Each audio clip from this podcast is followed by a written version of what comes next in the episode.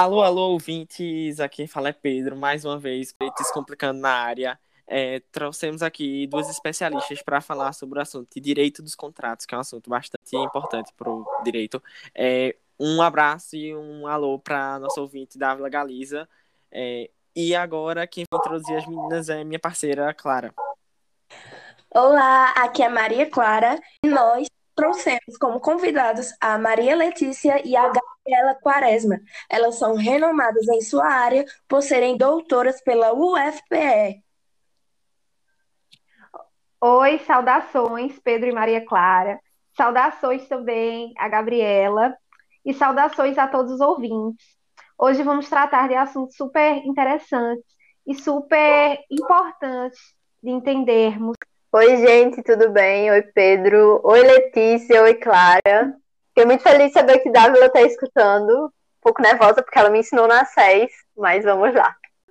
Então é isso. Eu vou começar tratando quanto aos efeitos que o contrato pode gerar. Os efeitos podem ser unilaterais, que são os contratos que criam obrigações para apenas uma das partes. Então, acaba que uma das partes fica com todo o peso, com todo o dever obrigacional. Como exemplos, poderemos citar o mútuo, comodato, depósito. É, os bilaterais também. Os bilaterais são os contratos que geram obrigações para ambos os contratantes. Também é, é um tipo de contrato sinalagmático, pois essas obrigações são recíprocas. Ou seja, ao mesmo tempo que você paga por algo, você também recebe um serviço ou um produto em troca. E também temos os plurilaterais, que são os contratos que têm mais de duas partes. Os plurilaterais, eles têm várias partes, têm rotatividade nos membros. Não tem essa divisão em duas partes. Nesses contratos, os membros perseguem um fim comum. Assim, o contrato plurilateral se manifesta como ato coletivo. Dentro dessa ideia quanto aos efeitos, temos os contratos gratuitos ou onerosos. Os gratuitos também podem ser chamados de benéficos, e são aqueles em que uma das partes ofere benefício ou vantagem e a outra parte uma obrigação e sacrifício. É, como exemplo, temos o comodato. É, os contratos também podem ser onerosos, que, em que ambas as partes obtêm proveito, que corresponde a um sacrifício, ou seja, de forma simplificada, os efeitos que gera é sacrifícios e benefícios recíprocos. Como exemplo, compra e venda, locação, empreitada, Agora, Gabriela vai dar continuidade. Oi, eu vou falar um pouco sobre os contratos contra a formação agora. A gente vai ter os contratos paritários, os de adesão e o contrato tipo. De uma forma bem rápida, os contratos paritários, eles vão ter uma ideia de igualdade entre as partes, por isso o nome paritário, porque eles estão a par a par, e vai possuir uma livre discussão a respeito do contrato e de suas cláusulas, o que a gente vai ver que não existe no de adesão. No contrato de adesão, a gente tem a figura de um mais forte e de um mais fraco, devido a uma disparidade econômica entre eles. Então, o mais fraco ele fica restrito em, em seu princípio da autonomia da vontade, porque ele pode apenas ou aceitar todas as cláusulas impostas pelo mais forte ou largá-las. Um exemplo disso é o contrato de seguro. Já o contrato tipo, ele vai se aproximar do contrato de adesão por causa de sua semelhança com um contrato já formado. Porém, ao contrato do contrato de adesão, ele não vai ter as cláusulas já impostas, elas podem ser pré-redigidas. Vai se admitir essa discussão a respeito das cláusulas necessária essa desigualdade econômica. Letícia vai falar agora sobre o momento de sua execução do contrato. Quanto ao momento de execução dos contratos, pode ser de execução instantânea ou imediata, ou seja, a prestação é toda de uma vez e logo em seguida o contrato, a, a obrigação do contrato vai ser extinta. Como um exemplo né, muito recorrente é o contrato assim de compra e venda à vista, em que você compra algo, paga por algum serviço e logo após a obrigação é extinta. Temos também de execução diferida ou retardada, que são aqueles contratos que devem ser cumpridos em um só ato, mas no momento futuro. A entrega em determinada data de algum objeto, ou seja, você compra algo e estabelece um dia para receber, enfim. Também temos o trato sucessivo de execução continuada em prestações, que são aqueles contratos cumpridos por meio de atos reiterados, ou seja, são aos poucos, através de parcelas, um carnê, a compra e venda a prazo, esse tipo de coisa. Agora, Gabriela vai dar continuidade falando quanto ao agente. A gente vai tratar agora sobre os contratos personalíssimos, impessoais, individuais e coletivos. É bem simples. Os personalíssimos, como o próprio nome já diz, dá a ideia de que quando você faz aquele contrato, a obrigação que é imposta pode ser feita apenas pela pessoa que foi assinado o contrato. Ou seja, essa obrigação ela não é transmissível, porque ela é personalíssima. Se substituir do devedor, então terá que ser feito um novo contrato para ser formalizado. Já os contratos impessoais, a gente vai ver que a prestação ela pode ser cumprida por qualquer pessoa, indiferente se for a pessoa contratada ou se for por um terceiro, porque o importante é que o objeto ele seja é, executado, a, a ação. Já os individuais, a gente vai ver que a pessoa ela pode contratar ou com um grupo de pessoas ou com várias pessoas.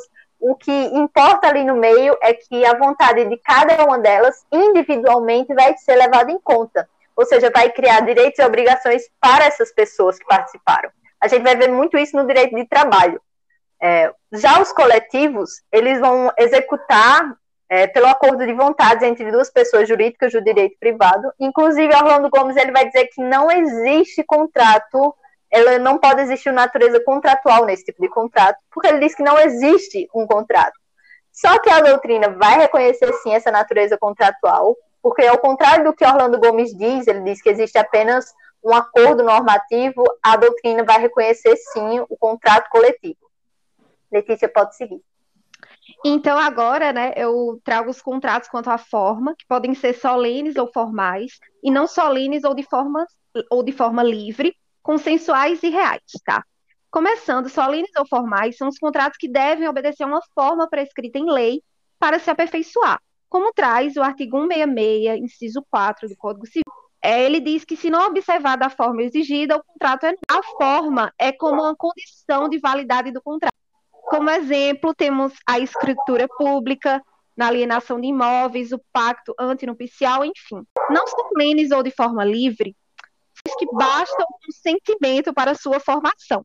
Em regra, os contratos em forma livre, salvo expressas exceções, tá? Como traz o artigo 107 do Código Civil.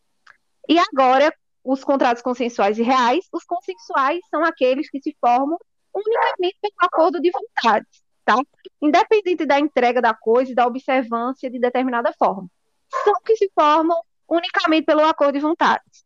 E os contratos reais são os que exigem para se aperfeiçoar, além do consentimento, a entrega da coisa que lhe serve de objeto como os de depósito, comodato, mútuo, enfim. E agora a Gabriela vai seguir e dar e finalizar. Eu vou falar agora sobre os contratos contra designação. A gente vai ver que ele é um pouquinho mais comprido, os tipos de contrato, mas é bem fácil ver.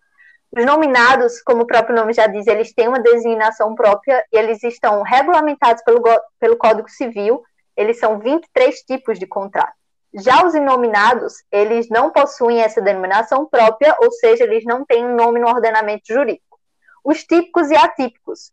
Típicos são aqueles regulamentados pela lei e têm um perfil traçado nela. Eles não vão requerer muitas cláusulas e vão ter todas as regulamentadoras estabelecidas pelo legislador nas normas.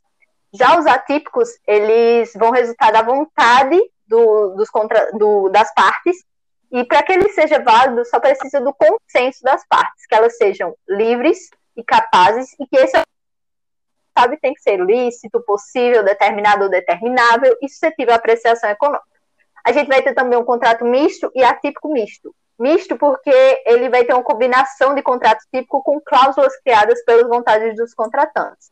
Altunos Varela vai dizer que ele vai reunir elementos de dois ou mais negócios que são totalmente ou parcialmente regulamentados pela lei. Já o atípico misto, ele vai ser atípico porque ele não vai se enquadrar em nenhum tipo contratual legal e vai ser misto porque, como Antunes Varela disse, ele vai, vai reunir elementos de mais tipos contratuais.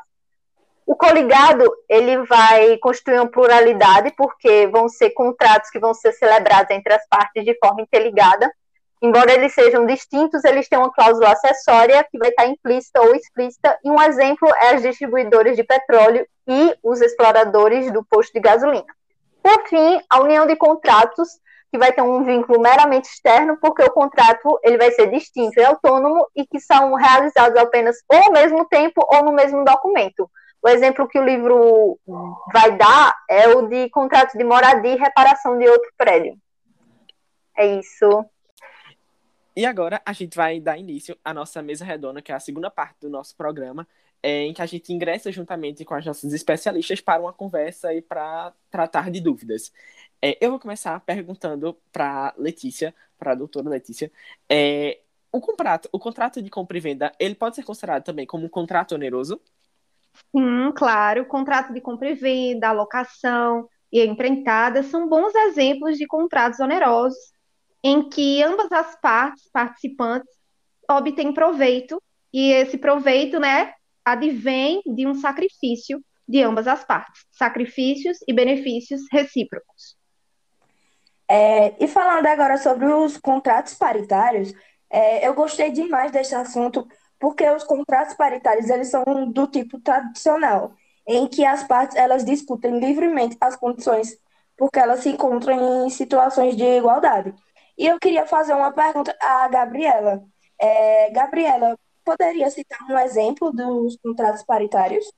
Poderia sim. O mais simples de todos é o contrato de venda de imóveis, porque a gente vai ter essas partes nessa posição de igualdade, como foi dito anteriormente, em que elas vão discutir as condições dessa negociação. Ok, obrigada. Bom, e fazendo mais dois comentários sobre os assuntos que as doutoras explanaram aqui. É, eu queria comentar que eu fiz uma correlação entre os contratos consensuais e os contratos não só. E eu percebi, eu não sei se eu estou certo, se eu tiver, por favor, Letícia, me confirme depois, é, que os contratos consensuais também são contratos não solenes, que são contratos que não precisam da forma prescrita em lei. E o outro comentário é com relação às doações puras, que eu percebi que elas podem ser consideradas como um, um tipo de contrato unilateral. Sim, Pedro, você acertou nos seus dois comentários. Realmente foi muito pertinente o que você falou em relação aos contratos não solenes, que de certa forma eles são contratos que basta o consentimento para serem formados, assim como é nos contratos consensuais. E também foi muito interessante a sua pontuação em relação aos contratos unilaterais, né, como você citou, né, salvo engano. Em relação aos contratos unilaterais, foi muito interessante a sua pontuação. Eu espero que todos os ouvintes, né, todos os estudantes aí que estão nos escutando, tenham tido também esse mesmo raciocínio, que foi muito interessante. Bom, finalizando agora é, mais um dia, mais um podcast do Direito Descomplicando. Eu queria agradecer às nossas é, especialistas que vieram aqui, se, que se dispuseram a falar sobre o assunto para os nossos ouvintes. É, agradecer mais uma vez pela parceria de Clarinha, é, que vem fazendo, já estamos em dois anos de programa, e chamar vocês para o nosso próximo programa, que vai ser de Teoria Geral da Pena, de Direito Penal. E é isso. Foi um prazer tê-las aqui conosco. Eu que agradeço, Pedro e Clara, e a todos os ouvintes, nossos juristas. E é isso, obrigada, viu? Muito obrigada, eu agradeço a vocês, a Gabriela e todos os, todos os ouvintes. Muito obrigada. Obrigada, Letícia. Obrigada, Gabriela. Obrigada ao meu parceiro Pedro. E vamos adiante. Tchau, tchau, pessoal. Até o próximo podcast do Direito Descomplicando com Teoria Geral da Pena.